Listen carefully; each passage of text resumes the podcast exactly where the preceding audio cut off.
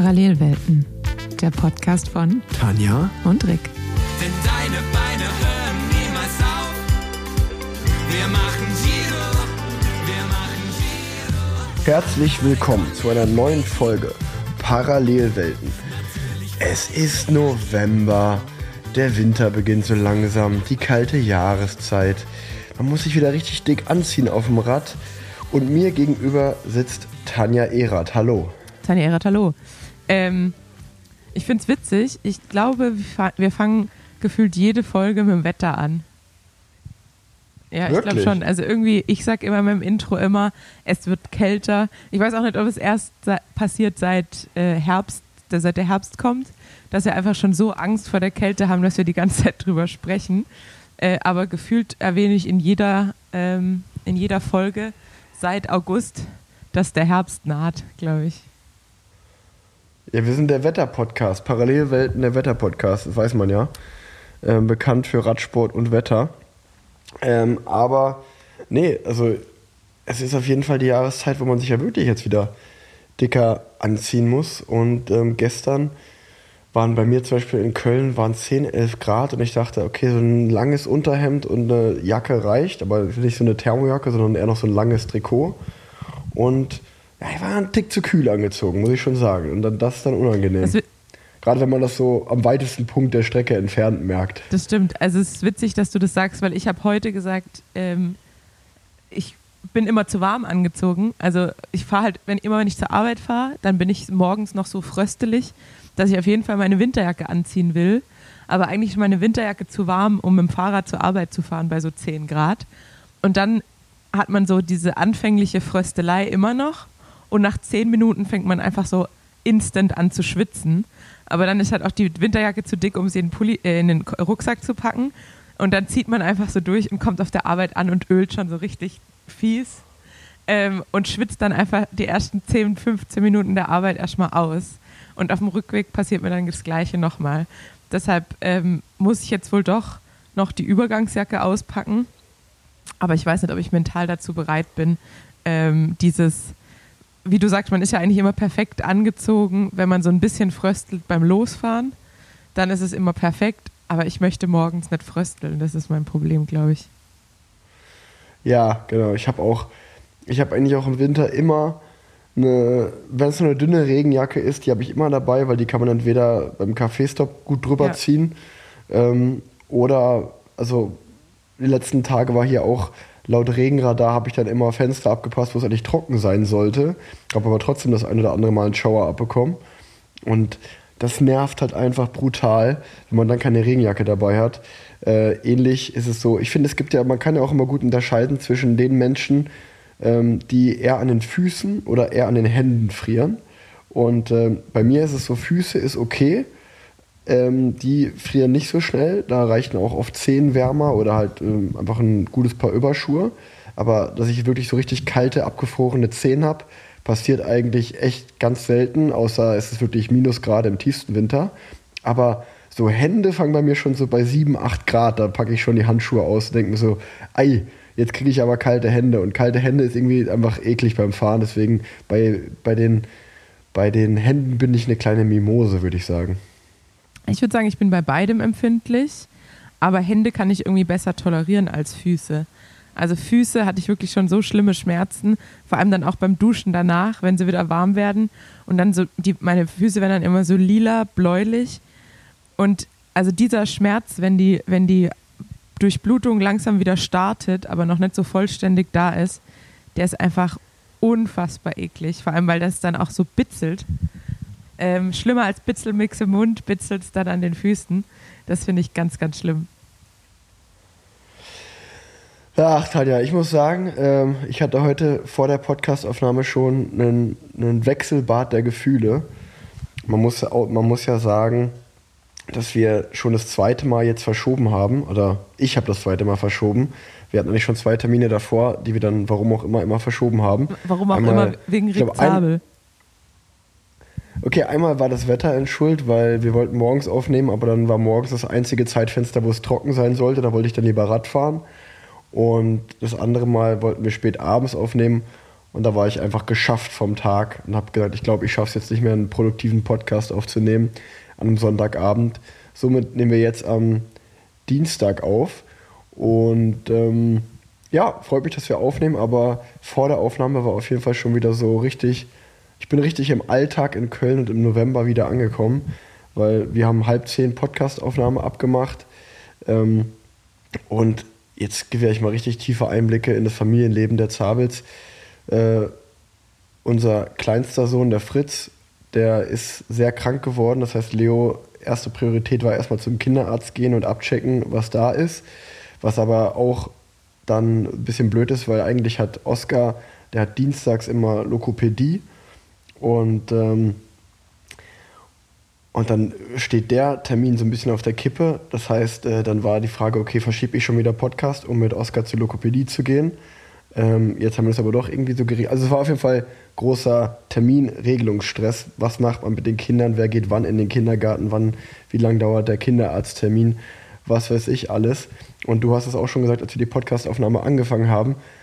Wenn man uns beide so anschaut, weiß man nicht, wer den 24-Stunden-Dienst gemacht hat. Ich habe auf jeden Fall auch noch eine, eine Bindehautentzündung mitbekommen. Nach dem Oscar ist ja vor kurzem drei geworden beim Kindergeburtstag. Und ich weiß nicht, wer mich damit angesteckt hat, aber irgendjemand hat mir eine schöne Bindehautentzündung ähm, noch an, angelegt oder ange, mich angesteckt. Ähm, aber muss ich sagen, die ist eigentlich gar nicht so schlimm. Das sieht viel schlimmer. Ich sehe halt immer aus, als wenn ich 24 Stunden lang gekifft habe. Aber also die tut mir nicht weh. Also das war jetzt nicht, dass ich da irgendwie äh, beeinträchtigt war. Ja, definitiv. Also ich, ich bin auch tatsächlich froh, dass wir äh, verschoben haben. Also ich war dir nicht böse, weil der, also ich hatte ja jetzt, ich hätte sowohl am Samstag, als wir geplant haben, äh, aufzunehmen, Zustand nach Dienst gehabt ähm, und habe auch heute Zustand nach Dienst. Deshalb können wir auch an einem Dienstag um 10 oder um 9.30 Uhr aufnehmen.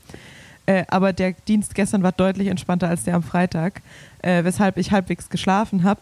Und am Samstag war ich wirklich richtig durch. Also ich habe noch bis um 16 Uhr mittags geschlafen und mich dann noch halbwegs auf die Rolle am Abend äh, gequält.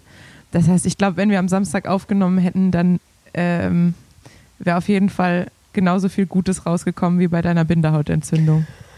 Ach ja, der November ist da. Aber in Köln, in Köln ja ein guter Monat. Ich feiere jetzt meinen ersten 11.11. .11. und ich habe heute Morgen gesehen, auf dem Weg von der Klinik am Aachener Weiher vorbei, da ist schon alles gegittert. Also Köln macht sich bereit auf die äh, Karnevalssession. Ich freue mich auch auf den Samstag. Ähm, ich habe mir das Wochenende auf jeden Fall auch so gelegt, dass ich jetzt von Montag bis Freitag viel trainiere und dann am Samstag und Sonntag, also Samstag ist Ruhetag und am Sonntag ist so ein kleiner Bonus, je nachdem wie es einem geht, fährt man dann noch ein bisschen Rad.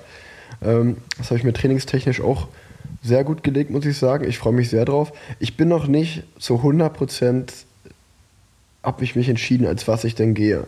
Eigentlich wollten wir Barbie und Ken machen, Partnerkostüm. Ich als Barbie, Leonie als Ken. Und dann irgendwo in dem Prozess äh, dorthin hat sich Leonie, Leonie aber dann dagegen entschieden und die geht jetzt als Sonne. Und äh, ja, damit, da hat sie mich so ein bisschen.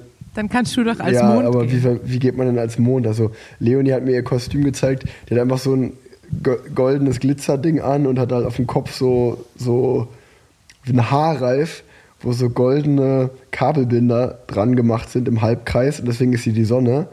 Und ähm, ja, ich werde mir als Mann jetzt nicht einen Haarreif aufsetzen mit einem Mond oder so. Also Mond sehe ich nicht als Kostüm. Und jetzt, Obwohl das eigentlich ein sehr süßes Familienkostüm wäre. So Sonne, Mond und Sterne und äh, Oskar und Fritz sind dann als Sterne verkleidet. Ja. Das wäre sehr nee, nee, putzig. da, da haben wir ja, die Omas und Opas kommen ja extra nach Köln, um aufzupassen, damit äh, wir mal ein bisschen feiern gehen können, weil das ist ja das Geile am 11.11., dass es ein Daydrinking-Event ist. Und ähm, Ja. ja. aber ich wollte nur sagen, auf jeden Fall der November hat uns eingeholt. Äh, die Kindergarten-Krankheitssaison geht jetzt auch wieder los. Mal schauen, ob wir überhaupt fit sein werden am 11.11. Ich bin jetzt noch nicht ganz entschlossen, welches Kostüm ich machen werde. Ähm, ich habe kurz überlegt, ob ich trotzdem einfach als Barbie gehe und das durchziehe, dann halt nicht im, nicht im Partnerkostüm. Auf der anderen Seite ist mir gestern eingefallen, ähm, oder ich bin im Auto gefahren und habe ein Lied von Young Horn gehört. Und es gibt so ein Musikvideo von Young Horn, da hat er einfach nur einen Anzug an und hat das komplette Gesicht ist halt mit roter Schminke voll und die, die Augen haben so zwei weiße Ringe. Von daher habe ich überlegt, das ist eigentlich auch ein gutes Kostüm, einfach als Young Horn zu gehen. Ähm, vielleicht mache ich das auch. Weil das einfach, weil einen Anzug habe ich und dann muss ich nur mein Gesicht anmalen und fertig. Werbung. So wie man an Rix und meiner Wetterfixierung merkt, das Ende des Jahres rückt näher und damit auch Weihnachten. Und solltet ihr noch Geschenke für eure Liebsten suchen, dann kann ich euch natürlich den Rose Sale wärmstens ans Herz legen. Da könnt ihr nämlich nicht nur ein wunderschönes Fahrrad für eure Liebsten ähm, kaufen oder ähm, ja, erwerben und denen damit eine riesige Freude machen, sondern ihr könnt dabei auch noch richtig Geld sparen. Von dem her schaut vorbei äh, auf rosebikes.de oder eben in den Stores direkt.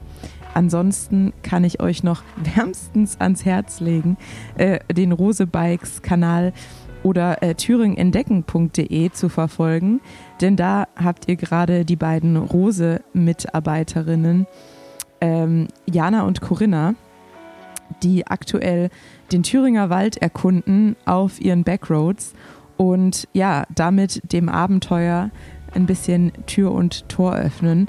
Vielleicht ist ja für euch auch eine Route dabei, die ihr entweder für dieses Jahr oder fürs nächste Jahr planen könnt. Idealerweise auf den neuen Fahrrädern. Äh, von dem her, das eine äh, ergibt das andere. Viel Spaß beim Erkunden und beim Verfolgen. Werbung Ende. Ja, das ist halt immer ganz gut, wenn man einfache ähm, Kostüme hat für diesen einen Tag im Jahr. Ähm, ich habe auch eigentlich ein relativ simples Kostüm, wo ich eigentlich erst dachte, ich habe alles zu Hause. Jetzt habe ich gemerkt, ich musste doch ein bisschen was bei Kleiderkreisel konsumieren. Äh, ich mache nämlich auch ein Partnerkostüm mit meinem besten Freund. Ähm, und zwar geht, gehen wir als, äh, also er geht als Leon von Leon der Profi und ich als Mathilda. Leon Moreno. Und ähm, geht er als Leon Moreno von Genau. GTSZ. Gen- genau. Und deshalb werde ich auf jeden Fall mit Zimmerpflanze unterwegs sein äh, am Samstag. Das heißt, wer irgendwo jemanden mit Sonnenbrille und Zim Zimmerpflanze sieht, äh, das bin Wäre ich. das nicht der perfekte Moment, um auch die wandelnden Blätter mitzunehmen? Ja, stimmt, stimmt eigentlich. Äh, aber wie gesagt, wir haben nur noch einen Überlebenden. Also das, da kommen wir eigentlich jetzt auch direkt zum Live-Podcast. Das war ja eine Frage Ich im wollte ich wollte gerade sagen, das war, das war eigentlich das bestimmte Thema des Live-Podcasts, waren die wandelnden Blätter. Ja. Und ähm, ich, ich schaue sie mir gerade an, die letzte Überlebende. Ähm, ich weiß nicht, ob es einfach das auslaufende, ja, sie legt gerade in diesem Moment ein Ei. Ähm, aber ja, mal gucken. Ich glaube, ich würde ihr nicht den 11.11. antun und die kalten Temperaturen, die würde das, glaube ich, nicht äh, überleben tatsächlich. Ja, ähm, Live-Podcast in Frankfurt hatten wir. Äh, vielen Dank nochmal an alle, die da waren. Ähm, und ich glaube, es war auf jeden Fall super spannend für uns, auch so den Vergleich zu sehen zwischen Köln und Frankfurt. Äh, wie was angenommen wurde, wie das Publikum so mitgemacht hat. Ähm, eine kleine Sache, ich glaube, es war die längste Fragerunde in der Geschichte der Podcasts. Dadurch, dass es auch an einem Sonntagabend war und es dann spät wurde, wer wegen uns sehr spät ins Bett gegangen ist, nochmal vielleicht ein kleines Sorry an der Stelle. Aber wir waren so ein bisschen im Zwiespalt zwischen, wollen wir euch jetzt äh, oder wollen wir Leute mit Fragen nach Hause schicken, un ungeantworteten Fragen oder unbeantworteten Fragen oder äh, ziehen wir jetzt hier durch? Wir haben uns fürs Durchziehen entschieden, aber das ist dann, glaube ich, für den einen oder anderen hinten raus sehr lang geworden. Ja, für mich zum Beispiel. Also ich habe am Montag auch schön gelitten, äh, nach wenigen Stunden äh, Schlaf bei der Arbeit. Und ja, wie du sagst, also wir, wir hatten auch, man muss auch sagen, eigentlich geht die Schuld komplett auf Ja, Bene auch Herzbergs Konto. Weil der war der Einzige mit einer fun- funktionierenden Uhr. Du bist zwar der mit dem Uhrensponsoring, aber deine Uhr funktioniert nicht. Die funktioniert, Ähm, die hatte ich nur nicht gestellt. Du hattest sie nur nicht gestellt. Und äh, ja, Bene war eigentlich der einzige verlässliche Partner, der dann, uns dann aber komplett im Stich gelassen hat. Und sogar noch, als ich ge gesagt habe, so, ja, ich glaube, wir müssen langsam Schluss machen, meinte er so, nö, nö, passt ja, noch. ja, ja. Also wir, Ähm, man kann, wir haben eine, wir haben eine Stunde überzogen. Das war, das war schon, das war schon lang. Aber man, was man dazu sagen muss, ich hab's, also ich glaube, ich habe es dann nochmal gerettet, Ähm, also nicht für, die, nicht für die Gäste, die da waren, sondern aber für dich persönlich, weil äh, du, du warst zwar dann müde, vielleicht am Montagmorgen, aber du hattest Sonntagabend noch eine Rückfahrt mit dem Auto mit mir ähm, und Marie und Elias, wo, wo krasse Remixe gespielt worden sind. Und ich sag mal, die haben es gerettet, das- würde ich sagen. Ich muss sagen, ich hab, musste in der folgenden Woche noch ein paar Mal daran denken und einfach so spontan loslachen. Also ich, ich bin in den Genuss gekommen, die äh, DJ-Ergüsse des, des Teenager Rick Zabel zu hören. Ähm, wer auch unsere Generation ist, ungefähr weiß, was da damals so gelaufen ist, von irgendwie Pitbull über, äh, ich weiß gar nicht von wem, Welcome to Saint-Tropez ist. Äh, dann aber auch Paul I Kalkbrenner Kissed a Girl. und Katy Ka- Perry. Kate, genau, Katy Perry. Und äh, du hast viel mit, ich weiß gar nicht, wie man das nennt, so, so, so Stopp und Stadt, Stopp und Stadt, Stopp und Stadt, also mit solchen Haklern. Beim ersten Lied dachte ich erst, die, Rick ist wieder auf CD umgestiegen und die CD hängt. Aber ähm, dann wurde ich aufgeklärt, weil Elias immer wieder angefangen hat zu lachen und dann gesagt hat, ihr wisst schon, dass, dass Rick sich da als DJ versucht hat. Und man muss sagen, also ich bin sehr glücklich, dass du Radprofi geworden bist. Ah, ich, es, man muss dazu sagen, ich, ich finde es halt, ich muss selber so krass drüber lachen, weil ich habe vor ein paar Wochen einfach komplett randommäßig diesen Ordner mal wiedergefunden, wo halt diese vier, fünf Remixe drin sind, die ich damals mit 16 in Erfurt in der Sportschule gemacht habe, mit einem Programm, das Virtual DJ hieß. Und ähm, ja, und, man- und deswegen findet Elias das auch so mein bester Freund aus Hamburg. Dem habe ich das dann irgendwann mal gezeigt und wir waren im Sylt zum Beispiel zusammen im Urlaub und da haben wir uns halt auch einen Gag daraus gemacht, dass wir einfach, wenn wir zum Beispiel irgendwie einen Spieleabend oder so hatten, haben wir einfach diesen Remix im Hintergrund laufen lassen und wir beiden wussten halt, dass es meine Remixes sind und alle anderen haben irgendwann mal nach so zwölf Minuten, sag mal, was läuft denn da eigentlich? Was ist denn das? Und dann, das das war halt einfach so, unser kleiner Running Gag, weil er es auch extrem witzig fand, die Vorstellung, wie ich da mit 16 in meinem Internatszimmer sitze, mit den Kopfhörern auf und mir denke so, boah, ja, Alter, das ist richtig geiler Scheiß, den ich hier gerade zusammenmixe. Und die dann, die ich dann auch gespeichert habe und die ich jetzt wirklich nach ja, über zehn Jahren wiedergefunden habe. Ähm, und dann habe ich da halt mal durch, durchgehört und musste selber herzlich über mich lachen, was ich mir dabei gedacht habe damals. Ähm, ja, das, das war sehr witzig. Und als wir dann im Auto zusammen war, saßen, meinte Elias, komm, mach doch mal dir deinen Remix an. Das ist, das ist auf jeden Fall guter, guter Stimmungshochbringer jetzt wieder. Ja, ich fände es total schön, wenn wir das im Anschluss an die Folge anhängen könnten. Gerade diesen Übergang von Sky and Sand zu, ich weiß gar nicht, ob es auch dann Welcome to Saint-Tropez war, aber auf jeden Fall ein sehr rabiater Übergang von so einem ganz angenehm gedümpelten Song zu richtig Partymucke. Aber ich glaube, selbst wenn es von dir geremixed ist, kriegen wir da irgendwie so GEMA-Probleme. Ja, ja, wahrscheinlich. schon, das stimmt, ja. Ja, schade. Sch- Schade, Sehr schade, schade. auf jeden Fall. Weil das, da, da muss ich sagen, das, das muss man eigentlich gehört haben. Das muss man wirklich endlich gehört haben. Vielleicht, vielleicht wird das das nächste Intro beim, beim Live-Podcast, wenn wir nochmal einen Live-Podcast machen. Ja, fragen, fragen wir mal Katy Perry, ob sie uns erlaubt, das was. Das war auch in, Frank in Frankfurt war ein heiß diskutiertes Thema, was unser Einlauflied wird. Ja, das stimmt. Und dann wurde es Das war, tats Rolle mit den Besten. das war tatsächlich. Ja, und das war, fand ich auch ein äh, Das war gut. gut, gut, gut Das war gut, das war gut. Intro. Aber ich habe ja gerade erzählt, dass ich einen Wechselbad der Gefühle hatte und ähm, nach dem Morgenstress ähm, erstmal irgendwie die Familie und die Termine in Einklang zu bekommen, alles unter einen Hut zu bekommen, ähm, nehmen wir jetzt Podcast auf und gleich fahre ich noch eine Runde Rad. Ich habe noch gar nicht das Wetter angeschaut, wie es wird heute, aber mal schauen. Aber ich habe gute Laune, denn ich habe noch kurz vor dem Podcast mein Mallorca-Trainingslager gebucht, mein erstes diesen Winter. Von Ende November bis zum 6. Dezember werde ich ein paar Tage auf der Insel im 17. Bundesland verbringen.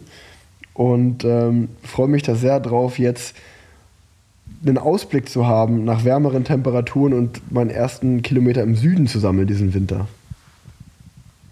Ja, schau an, dann können wir direkt eine Spanien-Edition machen Ende November oder Anfang Dezember, weil ich habe auch meine Flüge jetzt gebucht und äh, es geht nach Girona. Wie gesagt, äh, Ende November, Anfang Dezember, die zwei Wochen. Ja, Das heißt, ich werde auch sammeln in, äh, in der Zeit und hoffentlich auch im Warmen. Da werden nochmal noch mal richtig Kilometer gemacht. Auf jeden Fall. Weil ich befinde mich, das muss man auch sagen, ich befinde mich in derselben Situation wie letztes Jahr. Ich weiß noch, letztes Jahr saß ich zu dem mit den, mit den mit 30.000. den 30.000. Ich, ich habe ausgerechnet, wenn ich jetzt bis zum Ende des Jahres, glaube ich, jeden Tag im Durchschnitt 96 Kilometer fahre, das schaffe ich. Ähm, und ich sag, das wird, ich könnte mir vorstellen, das wird wieder eine Punktlandung. Also ich liege im Vergleich zum letzten Jahr, glaube ich, so 200 Kilometer hinten zum jetzigen Zeitpunkt. Das Blatt wird sich, glaube ich, aber schnell drehen, weil ich letztes Jahr ja in Kalifornien war und dann da durch die Reisetage einiges verloren habe. Dann war ich nur ein paar Tage in Köln, dann bin ich ja damals mit Breitling nach Südafrika nochmal geflogen für ein Event. Da habe ich auch wieder ein bisschen Trainingszeit verloren. Und jetzt muss man sagen, habe ich halt eigentlich bis auf das Wochenende 11.11., jetzt wo ich vielleicht mal zwei Tage ein bisschen weniger fahren werde, eigentlich jeden Tag die Chance, einfach ganz normal Rad zu fahren. Und ähm, ja, von daher bin ich da eigentlich ganz optimistisch, dass es klappen wird mit den 30.000 dieses Jahr. Auf der anderen Seite, ich bin mir noch, ich bin noch so unentschlossen, weil ich weiß, letztes Jahr hat mich das schon hinten raus im Dezember so sehr gestresst, das zu schaffen. Und dann war der erste erste und ich glaube, ich habe das auch im Podcast erzählt, was das für ein ernüchterndes Gefühl war, dass halt für ein paar Stunden standen 30.000 da und dann steht der am 1.1. der Zeiger wieder auf 0 Kilometer. Und dass ich mir dann gedacht habe, warum habe ich mich eigentlich so gestresst deswegen? Und irgendwie jetzt äh, befinde ich mich in derselben Situation und es fängt schon wieder an, so in mir selber so das, dieses unruhig werden, so, ah, das muss ich ja irgendwie schaffen, diese Challenge mit mir selber. Aber diesmal sogar mit dem Wissen, dass sich das letztes Jahr gar nicht befriedigt hat. Und ähm, ich glaube, da muss ich mich bei meinem Vater bedanken. Das ist einfach so ein Tick, von dem ich von dem mitbekommen habe, irgendwie Jahreskilometer und auf seine Kilometer kommen und da eine schöne Zahl zu haben. Und eigentlich interessiert mich das gar nicht, aber irgendwie interessiert es mich dann doch. Ich bin da so hin und her gerissen, wie ich damit umgehen soll. Ja, bei mir ist irgendwie auch total emotionslos dieses Jahr, weil ähm, ich habe die 10.000 jetzt voll dann bald. Also mir fehlen noch 300 Kilometer, glaube ich, für die 10.000. Und dann ist halt so, ja, okay, 15 werde ich dann auch nicht mehr Ja. hinkriegen. Und dazwischen sind nur irgendwie unrunde Versteh ich. Sachen.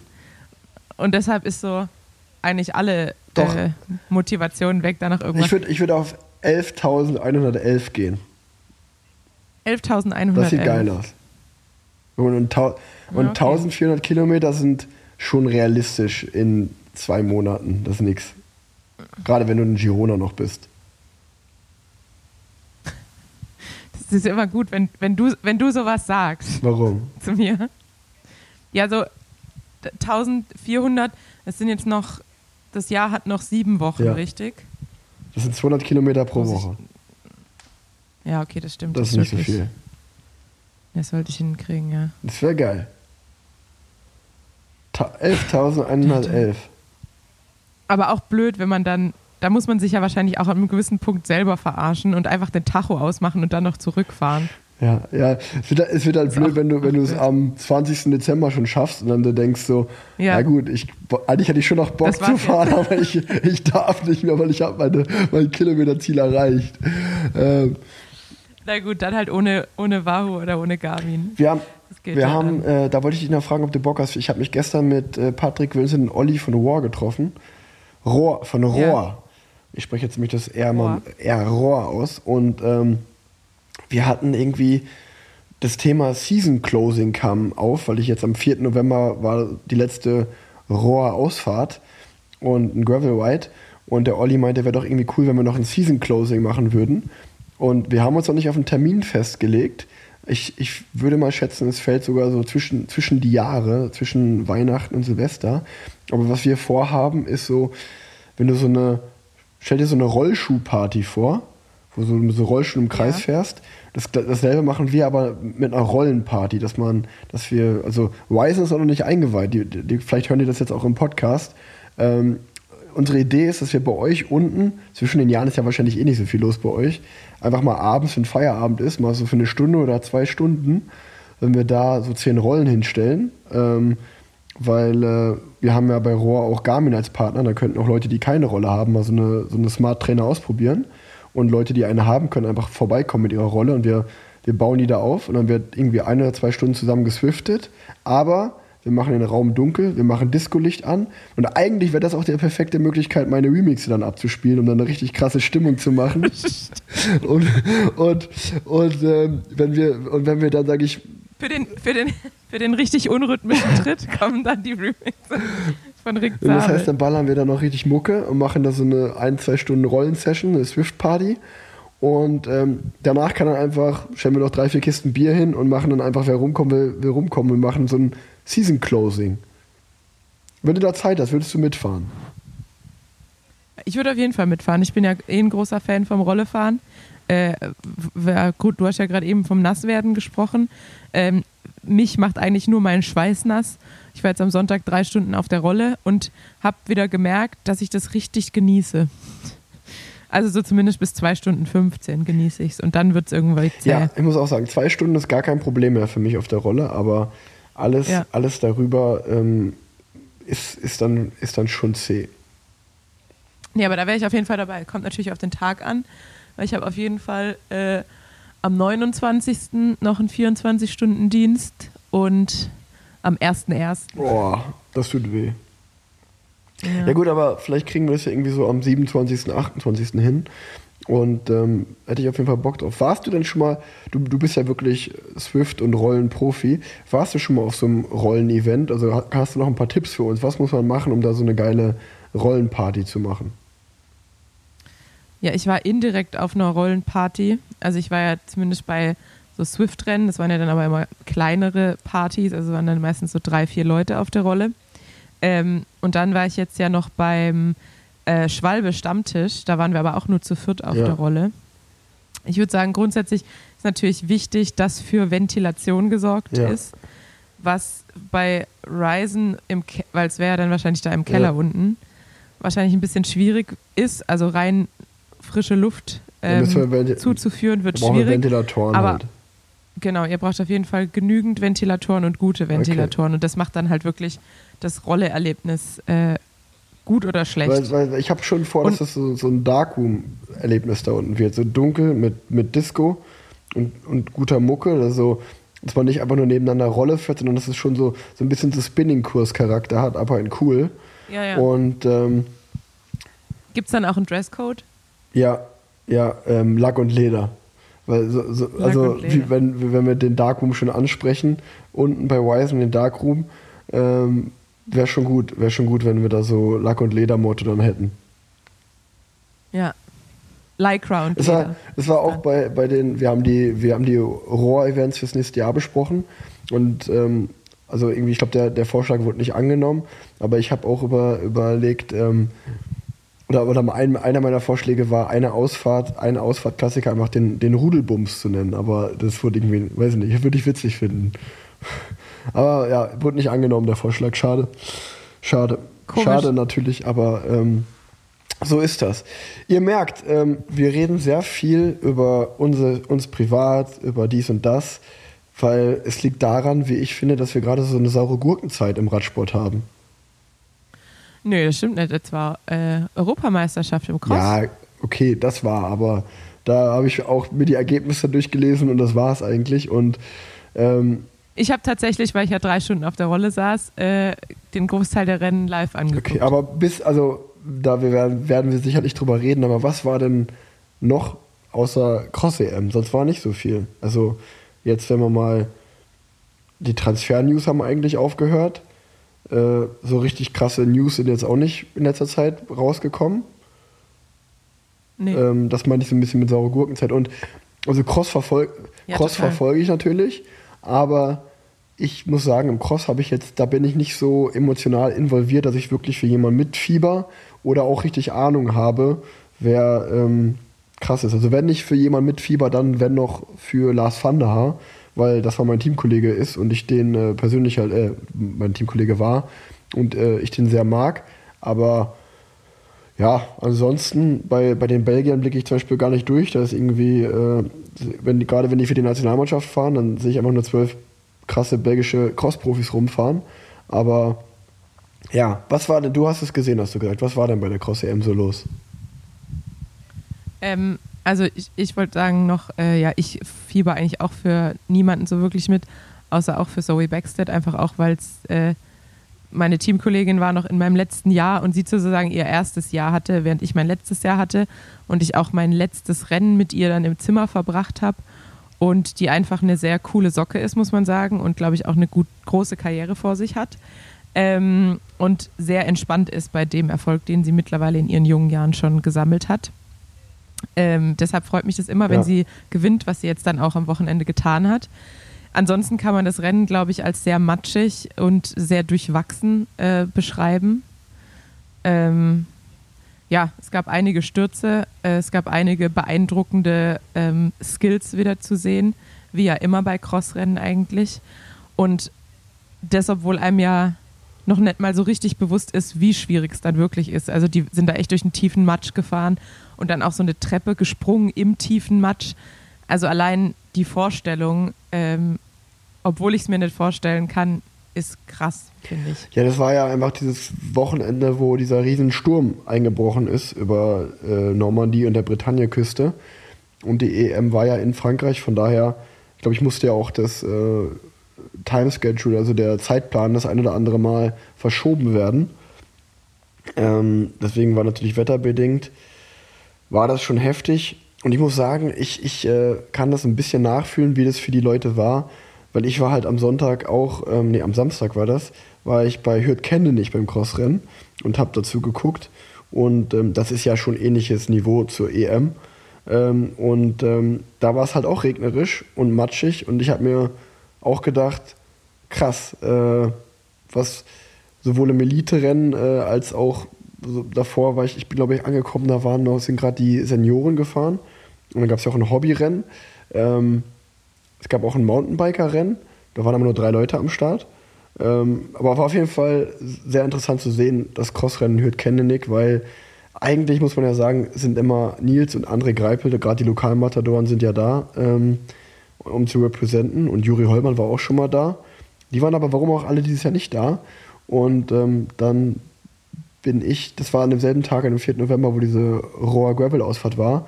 Und das Ziel der Ausfahrt war halt das, das Crossrennen. Dementsprechend habe ich da mal vorbeigeschaut und ähm, kurz Hallo gesagt. War auf jeden Fall sehr cool, dieses Crossrennen zu sehen. Und ich wurde zwei, dreimal gefragt, ob ich auch mitfahre. Und äh, war sehr glücklich zu sagen, nee, zum Glück muss ich mir das nicht antun. Ähm, ich bin auch noch nie, ich bin noch nie ein Crossrennen in meinem Leben gefahren, was viele nicht glauben können, aber noch nie in meinem ganzen Leben stand ich bei einem Crossrennen am Start. Ich habe mich aber gefragt, warum ist meine Podcast-Partnerin nicht da? Warum Tanja Ehrer? Du bist ja letztes Jahr ein paar Crossrennen gefahren. Was war da los? Genau, ich bin, ich bin zwei Crossrennen gefahren letztes Jahr und ich fand es auch spaßig, obwohl ich damals mein Rad noch nicht eingestellt habe und deshalb irgendwie so ein bisschen drauf saß wie eine Gurke. Ähm, dieses Jahr ich werde ich keine mehr fahren. Ich werde, also es gibt ja diesen NRW Cup, äh, Cross Cup. Äh, wahrscheinlich werde ich da im Januar mal ein oder zwei Rennen fahren zum Spaß. Aber ähm, ich war jetzt relativ lange krank und fühle mich sehr, sehr unfit. Und Crossrennen sind ja tatsächlich noch anstrengender als normale Rennen. Und äh, ich würde gern vorher ein bisschen laufen gehen, weil mich gerade dieses Laufen auf, im Matsch beim letzten Rennen in Essen, das ich ge äh, gefahren bin, richtig, richtig, richtig zerstört hat. ähm, deshalb deshalb würde ich gerne erstmal ein paar Runden wieder laufen. Ich habe mir ja Laufschuhe gekauft und äh, habe es jetzt auch fest vor, mir vorgenommen, dass ich wieder ein bisschen mehr äh, neben dem äh, Radsporttraining mache für die Beine. Äh, war jetzt auch im Fitnessstudio letzten Donnerstag, woraufhin ich mich zwei Tage nicht bewegen konnte. Vielen Dank an der Stelle an Marie Barb, die meinen Personal Trainer gespielt hat. Ähm, ich habe dann schon während, während wir im Fitnessstudio waren, nach der ersten Übung, als wir die Kettlebells zurückgestellt haben, haben meine Beine schon angefangen zu krampfen. Und dann wusste ich ja, ich habe am nächsten Tag einen 24-Stunden-Dienst und ich, kon ich konnte mich nicht mal, ich konnte mich nicht mal hinsetzen, geschweige denn wieder aufstehen, war sehr schwierig. Ähm, deshalb mein Kollege äh, André aus der Pflege mich dann auch äh, manchmal die Treppe hoch begleitet hat, weil ich tatsächlich äh, sehr hilfsbedürftig war am Freitag. Boah, so der, der erste richtig krasse Muskelkater nach dem Gymtraining, das ist schon. Das sind einfach so zwei Tage, die, Next die können man einfach im Bett liegen bleiben, wenn man, wenn man das könnte. Ja, total. Ich dachte auch irgendwie dann die ganze Zeit, wa- kriege ich jetzt eine Thrombose, weil man einfach so Schmerzen hat in den Beinen. Das ist, ist unnormal. Ähm, ja, es war auf jeden Fall, es war auf jeden Fall fies. Aber jetzt freue ich mich schon am Donnerstag wieder einen draufzusetzen. Werbung. Mein heutiger Werbepartner ist nach langer Zeit mal wieder Enduko. Genau, der ein oder andere wird sich sicher noch erinnern. Enduko, eure KI-basierte Trainings-App für AusdauersportlerInnen und Ausdauersportler im Laufen und im Radfahren. Auch beides kombiniert ist bei Enduko gar kein Problem. Das Team hat jetzt mehrere Monate an einem großen Update gearbeitet. Und ich muss wirklich sagen, es gab von euch super viel Feedback, welches ja zum Teil bei mir auch ankam. Und das hat sich Enduko zu Herzen genommen. Die App hat, wie übrigens auch die Website, ein richtig nices neues Design bekommen. Das Ganze läuft nun deutlich stabiler und bietet euch mehr Flexibilität bei gleichzeitig mehr Planungssicherheit. Was bedeutet das? Das Team von Enduko hat sehr viel Rückmeldung dazu bekommen, dass Training eben oft in den Alltag integriert werden muss, sich also nach dem Kalender, der Arbeit, Familien und Freunden richten muss. Um hierbei mehr Sicherheit zu haben, wird gegen Ende der einen Woche die jeweils nächste vorgeplant. Sollte trotz eurer Angaben etwas für euch nicht passen, könnt ihr es jetzt ganz easy per Drag-and-Drop-Funktion innerhalb einer Woche verschieben. Die App gibt euch dann kleine Hinweise, wie sich eure Änderungen auswirken. Der Ball liegt also mehr bei euch, Enduko guidet euch, aber super individuell. Neben den direkt sichtbaren Änderungen gibt es noch einige mehr, zum Beispiel das Commuting, welches dann bei der Trainingsplanung berücksichtigt wird. Einen besseren Feeling-Faktor, der euch jeden Morgen Fragen zu Schlaf, Stress und Empfinden stellt und eine RPE-Abfrage nach jedem Training. Und noch vieles mehr. Schaut euch das Ganze unbedingt an, auch wenn ihr vielleicht schon mal bei Enduko wart. Jeder Neukunde bekommt mit dem Code RICK, also meinem Vornamen, R-I-C-K geschrieben, steht aber auch in den Shownotes, statt der zwei Wochen Probezeit vier Wochen for free. Ich bin mir sicher, nach den vier Wochen seid ihr überzeugt, dass Enduko für euch das Richtige ist. Probiert es wirklich gerne mal aus. Haut rein, viel Spaß beim Training mit Enduko. Und äh, wir haben ja, wenn wir schon beim Thema, Thema Krafttraining sind, war das sehr interessant, weil ich hatte mit meinem Team und dem Performance-Team einen Call und da habe ich das halt auch angesprochen, was ich gesagt habe, dass ich gesagt habe, ey, irgendwie Thema Krafttraining diesen Winter, ich habe das jetzt die letzten Jahre immer gemacht und ich fühle mich auch so deutlich athletischer dadurch und total gut damit, aber dadurch, dass irgendwie Radfahren halt so eine spezifische Sportart ist, wo halt natürlich Gewicht auch eine wirklich wichtige Rolle spielt, habe ich halt das Gefühl, dass ich durch Krafttraining einen entscheidenden Nachteil habe und das ist irgendwie das Gewicht oder auch mein, mein einfach meine Fähigkeit berghoch zu fahren leidet darunter, wenn ich im also um, muss man sozusagen, umso fitter ich im Kraftraum bin, umso schlechter fahre ich berghoch. Das ist meine These oder mein Gefühl. Und ähm, das haben die sich angehört und meinen, ah, sehr spannend, weil wir sind gerade auch dabei, ein bisschen zu switchen, weil früher oder im Radsport ist eigentlich gang und gäbe, Bergfahrer und Co. gar kein Krafttraining, auf jeden Fall so dünn und bleiben und so wenig Gewicht wie möglich. Und Sprinter gerne Krafttraining machen, das ist wichtig. Und das führt natürlich dazu, dass diese Schere natürlich noch weiter auseinandergeht am Berg. Und jetzt, ähm, wie sich der Sport allgemein verändert, also wir haben zum Beispiel auch über die Klassiker und so geredet, äh, wo ich gesagt habe, boah, ganz ehrlich Leute, Paris-Roubaix ist vielleicht das einzige Rennen, wo ich sage, das ist nicht so, weil da geht es noch um Position und um Flach und um Kraft und alles. Äh, das ist noch irgendwie so ein bisschen ein cooler Klassiker in meinen Augen oder der meinem Fahrertyp liegt. Aber E3-Preis, Harelbeke, selbst in Gent-Wevelgem, selbst Flandern-Rundfahrt, das sind nicht mehr, also der Fahrertyp Klassikerfahrer, der das vor zehn Jahren war, der ist das nicht mehr heute. Also das sind ja teilweise wirklich äh, eigentlich eher die Ardennen-Klassikerfahrer oder Bergfahrer, GC-Fahrer, die da vorne mitfahren. Also beste Beispiel ist ja ein Tadej Bogac Ja. Pogacar. Und ich habe gesagt, ich weiß nicht, wenn da andere Rennen sind, wo ich vielleicht mehr leisten kann, schickt mich doch lieber dahin, als ein Klassikerrennen zu fahren, weil gefühlt bin ich über die Jahre da immer schlechter geworden. Und das liegt, glaube ich, teilweise nicht an meiner Performance, sondern einfach, wie sich die Charakteristik des Sports verändert hat. Und dann war das einmal Thema und das zweite Thema war das Thema Krafttraining. Und da wurde halt gesagt, ja, geben wir sogar mit dein, deine Idee. Lass uns mal im Dezember da ausführlicher drüber sprechen. Mach einfach klar, Core-Training, Stabi ist trotzdem wichtig für Rücken und Bauch und so. Aber lass das Krafttraining jetzt erstmal die nächsten paar Wochen weg bis ins Teamtrainingslager. Und dort wurde ich darin bekräftigt, dass die auch denken, dass sogar er Bergfahrer jetzt ein bisschen Krafttraining machen sollten, um einfach ein bisschen stärker zu sein. Natürlich vielleicht so, dass man nicht super viel Muskelmasse aufbaut, aber einfach ein bisschen stärker ist. Was auch das Thema, wenn man mal stürzt, dass, nicht man, dass man sich nicht direkt alles bricht. Ich wollte gerade sagen, Ähm, dass das eher ist ja auch für die Knochendichte, glaube ich, entscheidend, Genau. dann, äh, Krafttraining zu machen. Und ja, ich glaube auch, wenn man sich, weil du gerade sagst, so Sprinter-Typ, äh, Bergfahrer-Typ, ich meine, man sieht ja, oder Sprinter sehen ja nicht ohne Grund so aus, wie sie aussehen, obwohl sie den gleichen Sport betreiben. Sondern es gibt ja so Leute, und ich glaube, da gehört, gehört auch zum Beispiel irgendwie ein Dylan Gronewegen oder ein Fabio Jakobsen dazu, die schauen sich wahrscheinlich ein paar Gewichte an und nehmen schon zwei Kilo an Gewicht oder an Muskelmasse zu. Ähm, wogegen jetzt wahrscheinlich ein Wi- Wingegar oder ein Sepp Kuss, die können, glaube ich, relativ viele Squats machen, ohne so richtig an Gewicht zuzunehmen. Äh, aber profitieren wahrscheinlich wirklich von der Stabilität, von der erhöhten Knochendichte. Ähm, aber gut, da sprechen jetzt halt irgendwie Leute, die keine Ahnung haben von irgendwas, wovon sie keine Ahnung haben. Aber ich könnte es mir auch vorstellen, dass es. Ja, ähm, nee, genau. Also ich, ich, will, ich will ja auch gar nicht sagen, dass wir Experten sind, aber ich fand es ja trotzdem interessant, dass ich mein, mein Gefühl dem Team mitgeteilt habe, dem Performance-Team. Und ich meine, im Performance-Team sitzen ja Leute, die davon Ahnung haben. Und das ist zumindest mal auf offene Ohren gestoßen.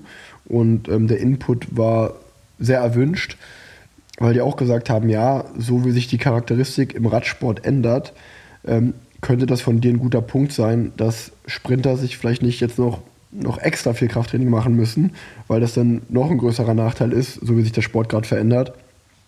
Ähm, und es vielleicht eher sogar die Bergfahrer sind, die damit ein bisschen mehr anfangen sollten und die Sprinter vielleicht ein bisschen weniger. Also ist es sehr, sehr, sehr interessant ähm, zu beobachten. Und ich glaube, einfach nur ein weiterer Schritt, wenn man, also ich glaube, also dieses klassische Modell, wie wir das eh kennen mit Bergfahrern und Oldschool-Sprintern, das wird es eh in fünf Jahren spätestens nicht mehr geben, weil selbst jetzt die sogenannten Sprinter, für mich bestes Beispiel ist Jasper Philipsen, der kommt ja trotzdem super über die Berge, ist trotzdem sehr stark in den Klassikern, also oder auch einen Caden Groves und Co. Ähm, das sind zwar Sprinter, aber die fahren ja oft auch noch, wenn 40, 50, 60 Mann über den Berg fahren, also kleine, kleine Hauptfelder, sind die ja noch dabei. Und ich glaube, das ist für mich eh so der, der neue Typ Sprinter, der im Radsport Erfolg haben wird. Ähm, oder der einzige Typ Sprinter, der überleben wird, sind halt die Sprinter, die auch einfach eine riesengroße äh, Aerobik haben und halt richtig krasse Werte einfach fahren, berghoch auch über einen langen Zeitraum und dann am Ende sprinten. Die, die Sprinter, die man, ja, die so in meiner Zeitengeneration vielleicht noch ähm, die Top-Sprinter waren, ich sag jetzt mal ein Marcel Kittel oder auch ein André Greipel, wo klar war, die treten 2000 Watt, aber wenn es jetzt in die richtigen Berge geht, sind die auch jetzt natürlich nicht die Leichtgewichte, die dann gut über die Berge kommen. Ich glaube, der Typ Sprinter wird auf jeden Fall aussterben und fand ich auf jeden Fall interessant, weil das jetzt auch an den Klassikern, am Thema Krafttraining, dass auch so ein Team sich das natürlich genau anschaut und ja, der Sport da einfach im Wandel ist. Ja, total. Es ist, fällt ja auch immer mehr und mehr auf. Also ich habe ja jetzt gerade eben auch Sprintertypen wie Jak Jakobsen oder Gronewegen angesprochen. Aber es gibt jetzt mittlerweile auch genug Sprinter, die eben nicht von der Physis aussehen wie ein klassischer Voll, Sprinter, ähm, sondern halt einfach trotzdem leicht sind, also oder schmal und leichter sind. Natürlich schwerer als die meisten Bergfahrer, aber trotzdem sehr viel leichter als der typische André Greipel-Typ ähm, und damit natürlich auch viel besser über, über die Berge drüber kommen. Und ja, ich glaube auch, dass es halt allein von der Physis her bei einer langen Rundfahrt, ähm, wenn du halt besser und energiesparender über die Berge kommst, während der Tour de France, kommst du natürlich auch deutlich entspannter äh, auf die Champs-Élysées und dementsprechend bist halt frischer am letzten Tag, wenn's, wenn's noch mal, wenn nochmal schnelle Beine gefragt Ja. sind. Deshalb, ja, Also sehr wahrscheinlich. ich muss, ich muss auch sagen, für mich persönlich ist es auch so richtig strange eigentlich, weil wenn ich mich in der Offseason anschaue, manchmal vom Körper her, wo man da vielleicht so, also diese Offseason geht's, ich glaube, ich habe zwei Kilo zugenommen, was ja nicht so viel ist. Ähm, aber wenn ich mich im Spiegel anschaue und ich habe haarige Beine und ich habe vielleicht den, das eine oder andere Kilo mehr und ich bin ja eh jetzt schon nicht der dünnste oder ausgezehrteste Typ so oder ich bin auch nicht der Typ, der so jetzt krass Wehen an den Beinen oder so bekommt, aber dann, wenn ich mir optisch ich will nicht sagen gut gefalle, aber wenn ich sage so, okay, das kommt meinem Bild, wie ich aussehen wollen würde, am nächsten, dann bin ich eigentlich mit dem, was ich beruflich mache, Radsport, mit Abstand am schlechtesten. Dann, wenn ich zum Beispiel, wenn ich manchmal so Bilder von mir sehe nach der Tour, auch am Oberkörper, also dann bin ich immer noch lange kein Wingegard oder so. Aber wenn ich mir so richtig denke, Alter, da bin ich aber ein richtiger Lauch. Da habe ich so richtig dünne Arme und bin so richtig lauchig. Dann bin ich im Radfahren richtig gut. Und das ist halt so mittlerweile auch so voll der, voll der Konflikt in meinem Kopf, dass ich mir denke, ja, so, keine Ahnung, so will ich auch gar nicht aussehen, aber so müsste ich eigentlich aussehen, wenn ich im, in meinem Sport gut sein will. Und das ist auch richtig strange einfach. Ja, ja das ist total. Man merkt ja auch krass, wie sehr man sich halt doch in dieser Bubble bewegt und es total normal findet, wie so ein Jonas Wingegaard aussieht. Und dann zeigt man den irgendjemand in seinem normalen, in Anführungsstrichen, Umfeld und die sagen so, der sieht ja krank aus. Also das sieht, ja, das sieht ja nicht normal ja. aus. So. Ähm, das ist schon sehr verrückt, wie sich halt dein, dein Bild auch verändert und dass halt ähm, auch Menschen, also ich habe dann jetzt auch mit einer Kollegin drüber gesprochen, dass ich halt gerade so Probleme habe mit meinem äh, Selbstbild und dass ich mich halt noch nicht dran gewöhnt habe, dass mein Körper jetzt halt anders aussieht als letztes Jahr. Und dann sagt die so, hä, wieso, du siehst doch ganz normal aus, bist doch immer noch schlank. Und dann sage ich so, ja gut, aber damals sah ich halt so aus. Und dann zeige ich ihr irgendwie so ein Bild und dann guckt sie mich so an und sagt, ja, aber ganz ehrlich, das sieht jetzt schon viel schöner aus, das sieht jetzt schon viel gesünder aus. Und dann denke ich mir, ich war ja auch nie mhm. leicht, ähm, aber ich glaube, für andere Leute ist es dann einfach, wenn man als Frau Venen auf den Beinen hat, ist es für, für die Normalbevölkerung nee. nicht unbedingt das ästhetische der ästhetische Schnitt. Ja. So. Und dann sagen die halt auch, ja, okay, jetzt hast du ein bisschen mehr Kurven, ist doch auch vollkommen ja, in Ordnung. Gerade als Frau ist er sehr weiblich und attraktiv, würde ich auch sagen. Genau, äh, aber so als, als Sportler muss man sich da halt dann Ey, trotzdem erstmal irgendwie einfinden in dieses es ist so, andere Es ist so krass, ne, wie du, wie du, wie man dieses Selbstbild, was man voneinander hat, weil, also, wenn man im, oder mir geht es ja ganz genauso, wenn ich im Teambus stehe und äh, wir ziehen uns da alle um und ich sehe alle anderen Fahrer so oberkörperfrei da rumstehen. Selbst wenn ich von mir denke, okay, ich bin jetzt gerade dünn oder so, dann schaue ich mich da um und denke so, ja gut, wenn wir jetzt eine Fettzange rausholen würden, hätte ich immer noch die meisten Prozent Fett von allen hier wahrscheinlich. Und dann ist gleichzeitig so, also man fühlt sich ja dann, oder ich fühle mich dann so als der Dicke der Gruppe. Und dann ist zum Beispiel auch so, wenn so Leute, die, also ich weiß nicht, nach, nach dem Rennen oder so, stehen ja manche dann erstmal so oberkörperfrei ewig da rum und keine Ahnung was. Und da bin ich schon so, dass ich mir dann auch denke, na, ich lasse schon mal mein Unterhemd an. So. Ich, ich, ich kann mir das jetzt hier nicht leisten, oberkörperfrei rumzustehen oder nach dem Duschen ziehe ich mir schnell mein T-Shirt an oder so, weißt du?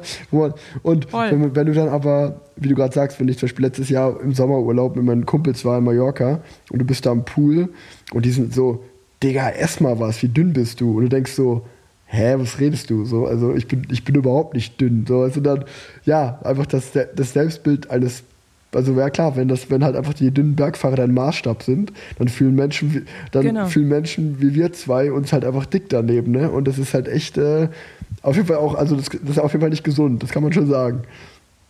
Nee, total. Ich habe jetzt auch natürlich jetzt irgendwie so rückblickend, man scrollt mal durch seine Bilder durch und dann denke ich gerade so in der Saison 2020 war das, glaube ich, ähm, da hatte ich dann irgendwie so 62, 63 Kilo.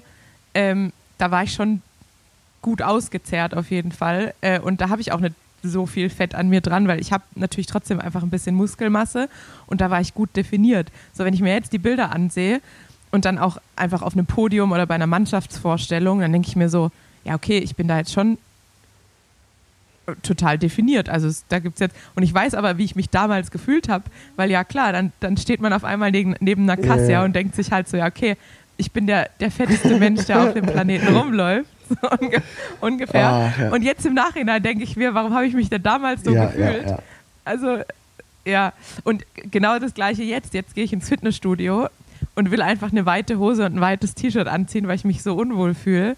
Ähm, und denke mir dann einfach so, nee, wahrscheinlich bist du für die meisten Leute hier trotzdem immer noch schlank. Also keiner, keiner denkt sich, oh Gott, die hat äh, ein enges Oberteil und eine kurze Hose an, ist ja, ja. schrecklich, die soll sich verstecken. Aber ja, das ist so ein bisschen das Selbstbild, das wahrscheinlich doch durch den Sport äh, geprägt wird. Ja, und, und also und bei mir ist Weil bei mir ist ja genauso. Also ich habe ich hab zum Beispiel zwei Bilder auf meinem Handy. Ich glaube, das eine war 2017 bei meiner, bei meiner allerersten Tour. Da habe ich auch mich also da runtergehungert auf, ich glaube, da hatte ich 72 Kilo. Und ähm, da gibt es ein Bild von mir, bei der, bei der, da bin ich Dauphiné gefahren, ähm, wo ich, da, da, da pose ich auch so richtig stolz vorm Spiegel, wie, wie dünn ich bin. Und dann gibt es dasselbe nochmal aus dem Höhentrainingslager in Utah. Ich glaube, das war 2014, meinem allerersten Profijahr. Da habe ich sogar nur 69 Kilo gewogen. Also im Vergleich jetzt wiege, jetzt wiege ich 80 Kilo, also 8 Kilo mehr als damals. Oder sogar 11 Kilo mehr als damals. Und wenn ich zum Beispiel die Bilder Ich dachte gerade auch, gut gerechnet. Nee, also 69 Kilo, 11, also in der ersten Profi, also ich wiege jetzt 11 Ja, Kilo mehr verstehe, als in meiner verstehe. ersten Profisaison und 8 Kilo mehr als in meiner ersten Tour. Und ähm, wenn ich die Bilder aber zum Beispiel Leo zeige, sagt sie so, äh, so mal komplett auf Deutsch gesagt, sagt sie so, ja gut, da hätte ich nichts mit dir angefangen. Schau dich mal an, da bist du, also, wie siehst du denn da aus? So richtig, du bist ja ein richtiger Bub da, du bist ja so ein richtig kleiner Junge, so ein Lauch. Also, da ist ja, was hast du da für einen Körper? Also, du bist, da bist du gar kein Mann. Und da denke ich mir auch so, ja, nee, da sehe ich doch voll gut aus. Hä, da bin ich, guck mal, wie dünn ich da bin so und wie ausgezehrt, aber es geht halt komplett, äh, ist eine, eine ganz andere Wahrnehmung. Aber was ich dann auch sagen wollte, dann ist halt so, also ist es ja dann trotzdem nicht so, dass ich da die Berge hochgeflogen bin, weil auch selbst wenn ich dann dünn bin oder wenig wiege, fahre ich natürlich besser die Berge hoch, aber ich habe ja trotzdem nicht irgendwie das VO2 Max oder das Talent, trotzdem richtig krass gut berghoch zu fahren. Das heißt, ich weiß auch bei der Dauphiné oder bei der Tour war es dann so, dass ich äh, halt bei meinen Anfahrkünsten, sag ich mal, ein bisschen eingebüßt habe, weil mir vielleicht auf dem letzten Kilometer so ein bisschen die Power gefehlt hat. Aber ich war noch dabei, wenn, also wenn, wenn jetzt ein Feld 160 Mann groß ist und da waren 70, 80 abgehangen, dann war ich gerade so vielleicht in der besseren Hälfte. Also bei denen, da war ich vielleicht als 80. abgehangen, so. Da waren halt schon 80 abgehangen.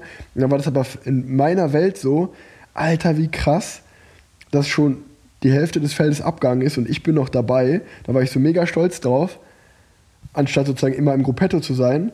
Aber wenn du es sportlich siehst, war das halt komplett dumm, weil es bringt halt niemandem was, wenn ich als 80. abgehangen bin. Also dann spiele ich auf der Bergetappe keine Rolle. Aber das, wofür ich vom Team bezahlt werde, irgendwie um den Sprint mit vorzubereiten oder selber zu sprinten, darin war ich schlechter. Und dann, also das ist auch so, naja, äh, eine ewige Diskussion, das ewige Jammern des Sprinters. Äh, warum haben wir es so schwer? Ja.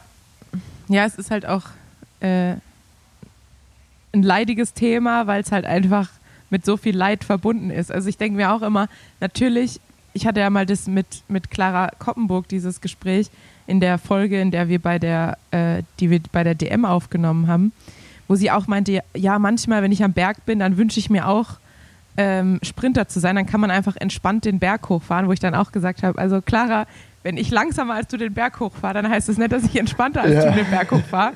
Ich, ich bin immer noch Limit, aber mein Limit heißt dann nicht, dass ich um das Podium kämpfe, sondern ums Ja, Zeitlimit.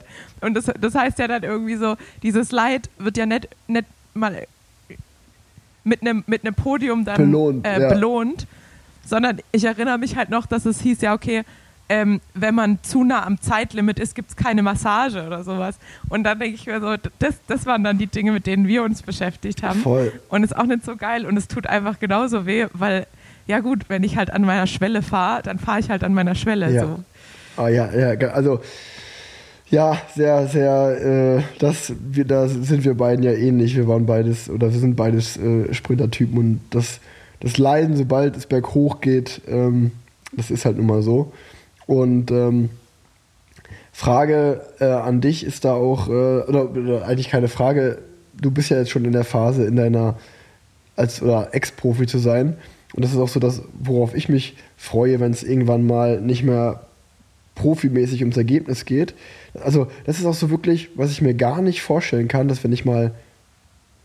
Also, also vielleicht ändert sich die Perspektive auch, aber jetzt gerade als Aktiver, wenn ich dann mal an Wettkämpfen teilnehmen sollte oder an einem Jedermann, ja, vielleicht nicht Jedermann-Rennen, aber man nimmt ja trotzdem noch an irgendwelchen Rad-Events teil, wo es dann trotzdem eine Wertung gibt, so.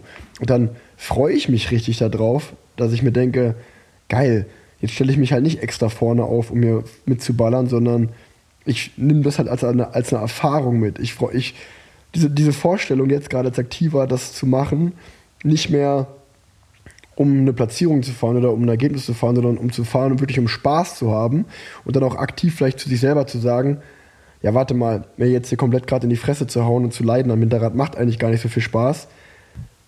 Ich nehme mal einen Tick raus und genieße es vielleicht dadurch einen Tick mehr. Ähm, diese Vorstellung ist halt jetzt gerade bei mir sehr schön, dass ich das, dass es dann so sein wird. Ob das natürlich dann in der Realität so sein wird, ist dann, ist dann die Frage. Aber ich, also ich freue mich so als Aktiver, freue ich mich total darauf, Rad zu fahren, um Spaß zu haben und nicht um zu trainieren oder um das für irgendwas zu machen. So. Oder dass man, wenn man, wenn man aufsteht, dass man sich denkt, ich habe heute einfach Lust, Rad zu fahren und ich fahre halt Rad, um Rad zu fahren und nicht diesen Zwang so, ich fahre halt Rad, weil ich trainieren muss. So, ne? Ähm, ich glaube, ja, kannst du dir mal sagen, wie, wie ist das bei dir?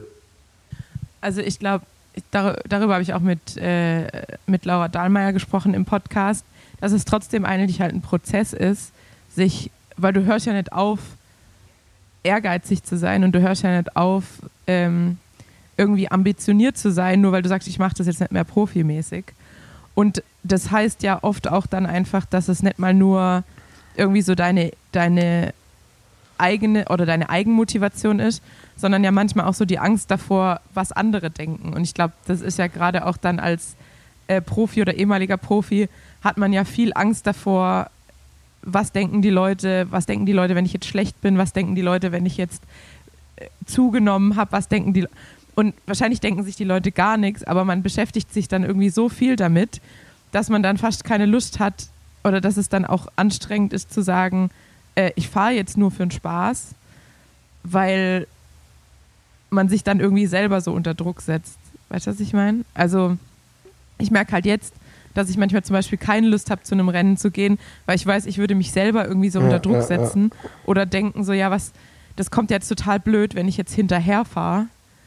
Und dann denke ich, ja, mir ja, ich, ich glaube, das wäre mir egal, aber also, weil ja, ich glaube, das wäre mir egal, was die Leute sagen, weil da muss ich auch ehrlich sagen, so wenn du bei Mathieu van der Poel oder so verstehe ich das vielleicht bei einem Van Art, weil man von denen einfach irgendwie erwartet zu gewinnen, aber also ich bin ja jetzt im Profiradsport eh nicht der Gewinner. Ich bin ja eh auch im Profiradsport der gewohnt, der, der zu sein, der oft abgehangen ist, sagen wir es mal so.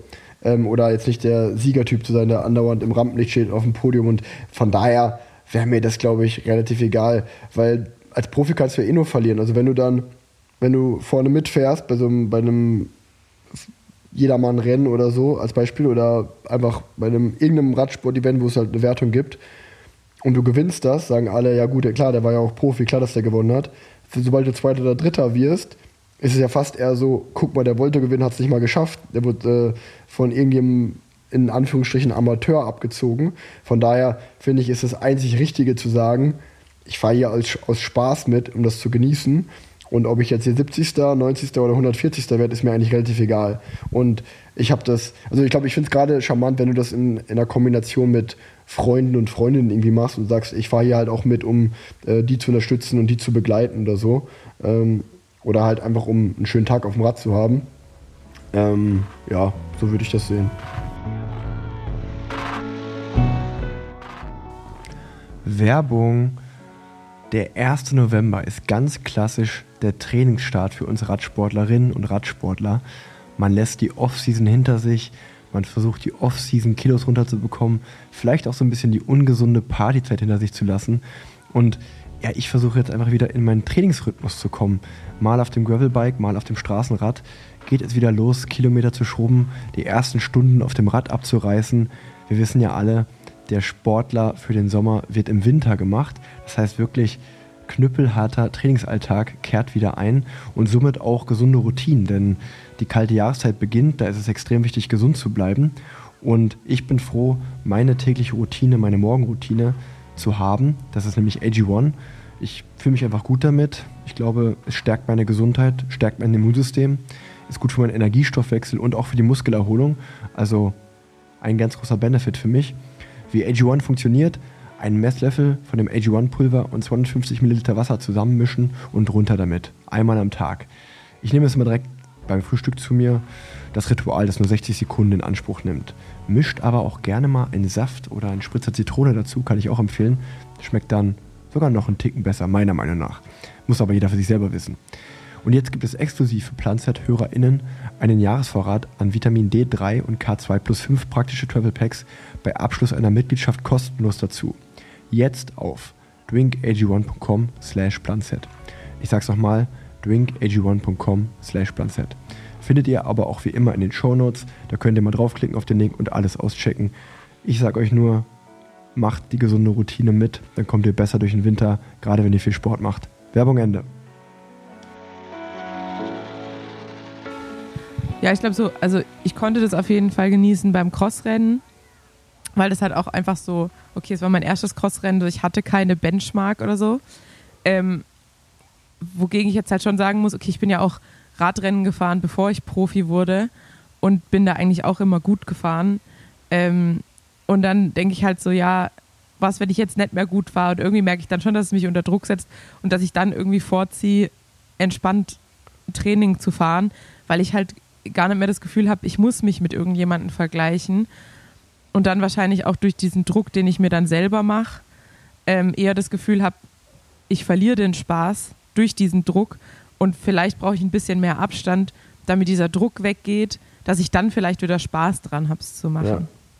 Weil Ja, eigentlich initial ja, habe ich ja geplant, genau, weil ich habe ja mehr geplant, eigentlich mehr Rennen zu fahren dieses Jahr, habe dann aber schnell gemerkt, so irgendwie ähm, habe ich jetzt das Gefühl, ich, es macht mir mehr Druck und ähm, jetzt dann halt auch irgendwie so dieses, ja, ist dann trotzdem erstes Jahr Ärztin, ist trotzdem viel und Ah, ich glaube, dann halt irgendwie an den Wochenenden noch Rennen zu fahren, ist dann no, noch mehr.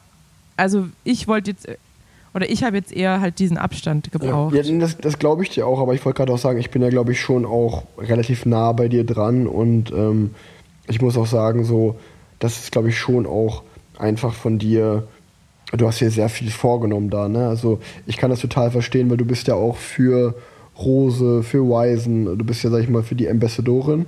Das heißt, du hast da ja, da macht man sich ja auch selber irgendwie Druck zu sagen, okay, warte, ich bin hier Partner von einer Marke, ich will die auch bestmöglich repräsentieren. Ähm, klar machst du das auch im Training oder wenn du auf Social Media was postest, aber trotzdem willst du ja vielleicht auch mal irgendwie an Events teilnehmen und sowas.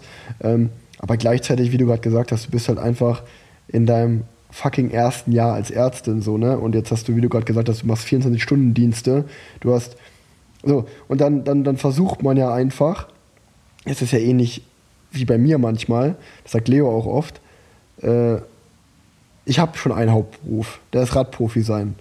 Und dann mache ich ja noch viel auf Social Media, dann machen wir noch einen Podcast und auf einmal vermischt man so zwei, drei Hauptberufe miteinander und der Tag hat halt aber nur 24 Stunden und dann will man vielleicht auch noch, da will ich noch was mit meiner Familie machen, du willst mal was mit Lennart machen, dann hat man auch noch seine Eltern, seine Freunde und ja, und wenn du dann alles so mit Druck auflädst und du willst allem irgendwie so gerecht werden, ähm, dann stresst dich ja der, dein eigener Alltag so super krass. Das merke ich ja bei dir auch. Also ähm, wir, wir lachen ja auch immer so ein bisschen darüber, so, aha ja, jetzt hat es wieder geklappt mit Podcast aufnehmen. Aber da ist ja schon auch ein bisschen gewisser, gar nicht so, gar nicht, dass wir uns irgendwie anzicken oder so, aber wir haben halt beide einen vollen Term Terminkalender und es wird dann manchmal so, okay, warte, wann nehmen wir jetzt denn diese Woche überhaupt auf? So, und dann hat man irgendwie eine seine freien drei Stunden und da kann der andere dann nicht und dann nervt das irgendwie einen auch, weil dann muss man selber wieder ausweichen und das ist halt irgendwie, also ich kann das schon gut verstehen, ne? ähm,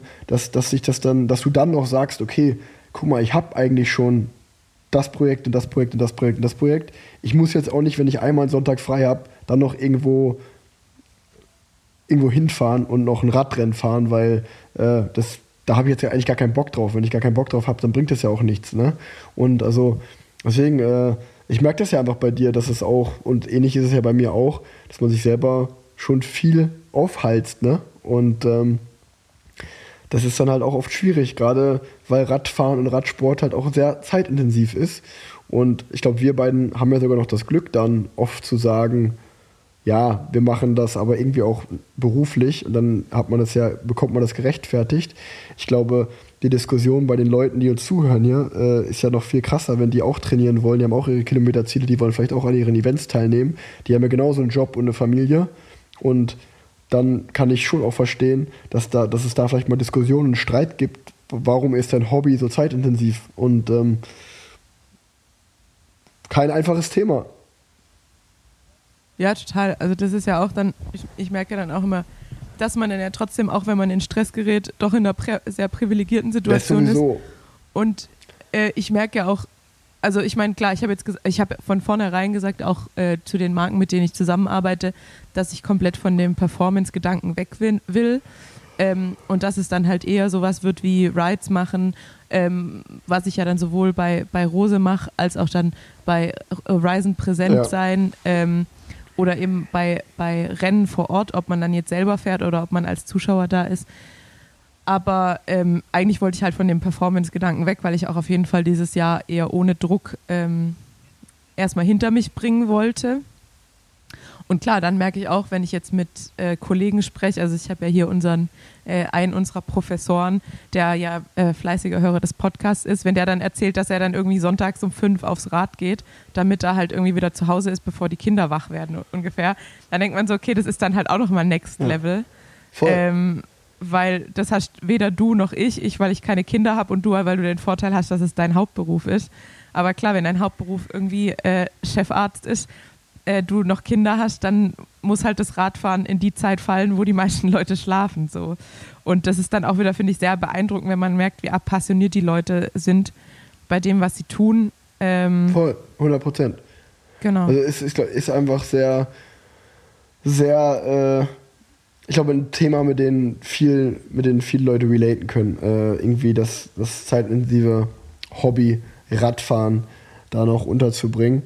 Ähm, Tanja, ich sehe gerade, wir haben schon eine, eine Stunde aufgenommen ähm, mit unserem Geschwafel heute. Ich hoffe, ich hoffe, es war trotzdem cool, uns zuzuhören.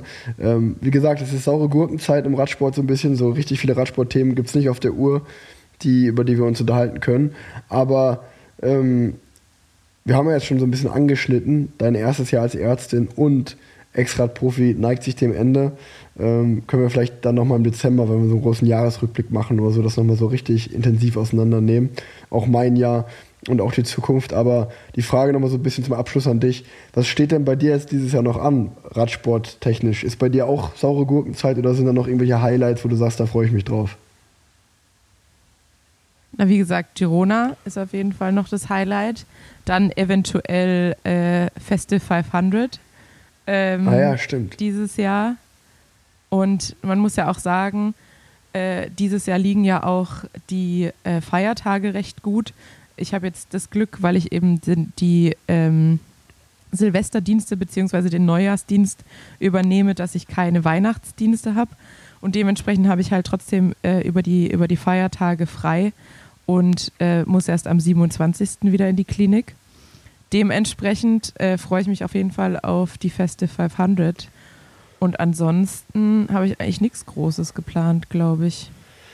Ja, reicht ja auch. Sind ja dann auch nur noch sieben Wochen. Dann können wir auf jeden Fall demnächst ein bisschen besprechen, wie es dann, ähm, wie es dann weitergeht. Bei dir nächstes Jahr partnertechnisch, äh, jobtechnisch und alles. Bei mir auch. Also ich glaube, es wird auf jeden Fall nicht langweilig hier.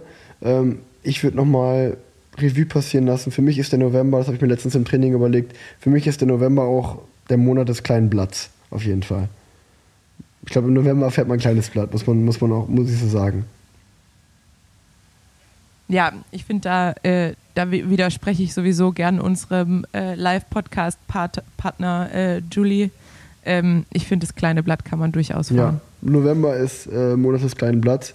Ich werde auch einfach äh, jetzt bald ein bisschen Karneval feiern, dann mein tägliches Training absolvieren und dann freue ich mich auch, wenn es bald nach Mallorca geht, ähm, in Süden. Dann werde ich ja auch noch 30 Anfang Dezember. Also, Mann, Mann, Mann, ey, dann sind wir wieder eine Generation, Tanja, wenn ich 30 bin. Dann sind wir wieder endlich eine Generation. Äh, ich habe noch eine kleine, ähm, eine kleine Werbe. Äh, Nachricht. Äh, und zwar hat mich Franzi Brause darauf angesprochen, dass sie gerade vom Baden-Württembergischen Radsportverband Den ähm, Crowdfunding bekommen hat. Jetzt fangen wir schon wieder damit an. Ähm, ein Crowdfunding für die Mädels unterstützt. Ähm, die Mädels haben nämlich keinen Bus, also so einen kleinen Bus, um zu den Rennen zu kommen äh, im Vergleich zu den Jungs und haben jetzt ein Crowdfunding gestattet, äh, unterstützt von den Stadtwerken Stuttgart.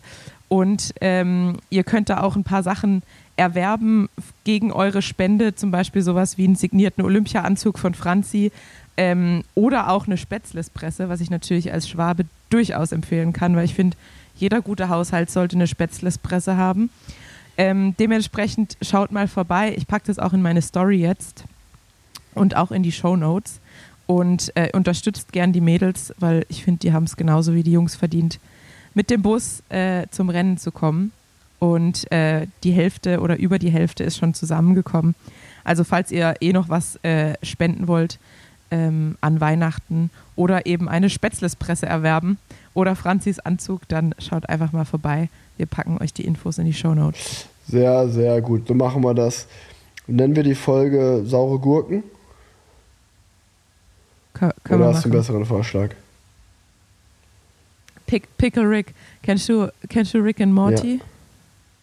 Da gibt es doch die Folge, als sich Rick als Gurke, als saure Gurke verwandelt. Okay.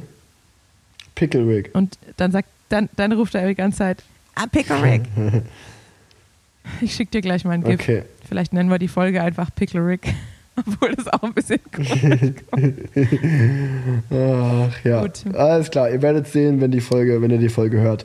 Danke dir, Tanja. Also irgendwie, irgendwie entschuldige ich mich schon für die Folge, weil irgendwie ist diese Folge ein bisschen abstrus, habe ich das Gefühl. ein bisschen eine müde Folge, ne? Also wir sind beide, wir Ja. sind beide so im, im November Blues. Kann, wir könnten die auch November Blues nennen. Wahrscheinlich, wahrscheinlich. Ja, das meine ich ja. Wir, wir haben, Naja, wir ich, also das meine ich ja auch so. Wir haben uns irgendwie, wir haben eigentlich, also das hätte jetzt auch ein Gespräch sein können, was wir in der Autofahrt zum Live-Podcast von Köln nach Frankfurt geführt hätten. Also, weißt du, so, Wenn wir nicht deine Musik gehört hätten. Nee, aber ich meine so, es war halt irgendwie so ein Gespräch, wo wir einfach so wie über Thema-Krafttraining und den Zeitdruck, was du gerade besprochen hast, also wo wir uns auch einfach privat drüber unterhalten würden. Aber für einen Podcast denkt man ja irgendwie so, ja, wir müssen jetzt die krassen Themen mitbringen. Und ich habe auch eigentlich immer in meiner Podcast-Liste, schreibe ich mir so die Themen auf, die ich dann mit dir besprechen will. Aber das meine ich halt so mit saure Gurkenzeit. Da, da hat sich halt nichts gefüllt bei mir. Da, da war nichts dabei, wo ich mir dachte, yo, das ist jetzt wirklich interessant. Darüber kann man sprechen. Ja, ich habe meine Podcast-Liste heute auf einen Überweisungsträger von Zalando draufgeschrieben. Und die ist auch relativ kurz. Ähm, deshalb, ja, ähm, wir hoffen, ihr hattet trotzdem Spaß beim, beim Zuhören. Und äh, bald passiert ja hoffentlich auch wieder was. Und dann können wir darüber sprechen. Dann sprechen wir darüber. Im Radsport wird es bestimmt nicht langweilig. Vielleicht wechselt ja Remco Evenepoel noch ähm, zu Jumbo oder zu, ähm, Bora. zu Bora oder zu Ineos oder zu UAE. Oder zu Israel. Ja, oder zu, ich meine, ah, da, jetzt, habe ich, ja, jetzt hab ich ja doch noch was zu erzählen. Ey, gut, gut ist, ich habe diese Woche meine Post geöffnet und ich dachte, was Ja. ist denn hier los? Was ist denn hier los? Ich habe die Post geöffnet ich muss sagen, ich greife nächstes Jahr nochmal das gelbe Trikot an, denn ich habe das neue Jan Ulrich Parfüm bekommen. Es wurde mir zugeschickt und ich sag mal so, also jetzt rieche ich wie Ulle. Ey, jetzt geht's richtig ab. Jetzt. Das ist eigentlich ein guter Ti- Titel. Ich riech wie Ulle.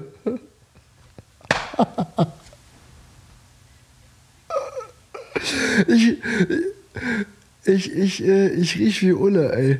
Das ist so, das ist, ich rieche jetzt nach Ulle, das ist mega geil. Ich habe das neue Jan Ulrich Parfüm zugeschickt bekommen und ein Duschgel und ein Deo. Es komplett ist ein Dreierpack. Und das habe ich jetzt bekommen. Ähm, naja, und ich muss sagen, es, äh, es riecht nach Ulle einfach. Also ist mega. Habe ich mich sehr darüber gefreut. War auch so ein bisschen random, dass das bei mir in der Post war. Und ähm, äh, es riecht, äh, finde ich, ähm, es gibt von Chanel so ein Sportparfüm, es riecht sehr, sehr ähnlich. Also riecht, nicht, riecht gar nicht so schlecht. Also riecht sehr sportlich, riecht so nach, nach ähm, weiß ich nicht, so Männer-Duschumkleide. Aber trotzdem vielen Dank und ähm, dann nennen wir die Folge äh, Ich riech wie Ulle. Finde ich gut. Ich riech wie Ulle, finde ich gut. Ich glaube, ich muss mich entschuldigen. Die Folge hört von meiner Seite aus relativ abrupt auf. Das liegt daran, dass meine SD-Karte vom Aufnahmegerät voll war. Und ja, deshalb verpasst ihr die, die Ergüsse zu Ricks Duft. Meinerseits eventuell auch ähm, das ganze Gespräch, je nachdem, ähm, wie es zu ertragen war. Es wird nicht wieder vorkommen. Ich habe die SD-Card wieder leer gemacht. Das heißt, die nächsten Folgen steht nichts im Wege. Vielen Dank trotzdem fürs Zuhören und bis bald. Alles klar, dann äh, machen wir jetzt hier Schluss. Tanja, es war mir eine Ehre. Schlaf dich aus. Ciao, ciao.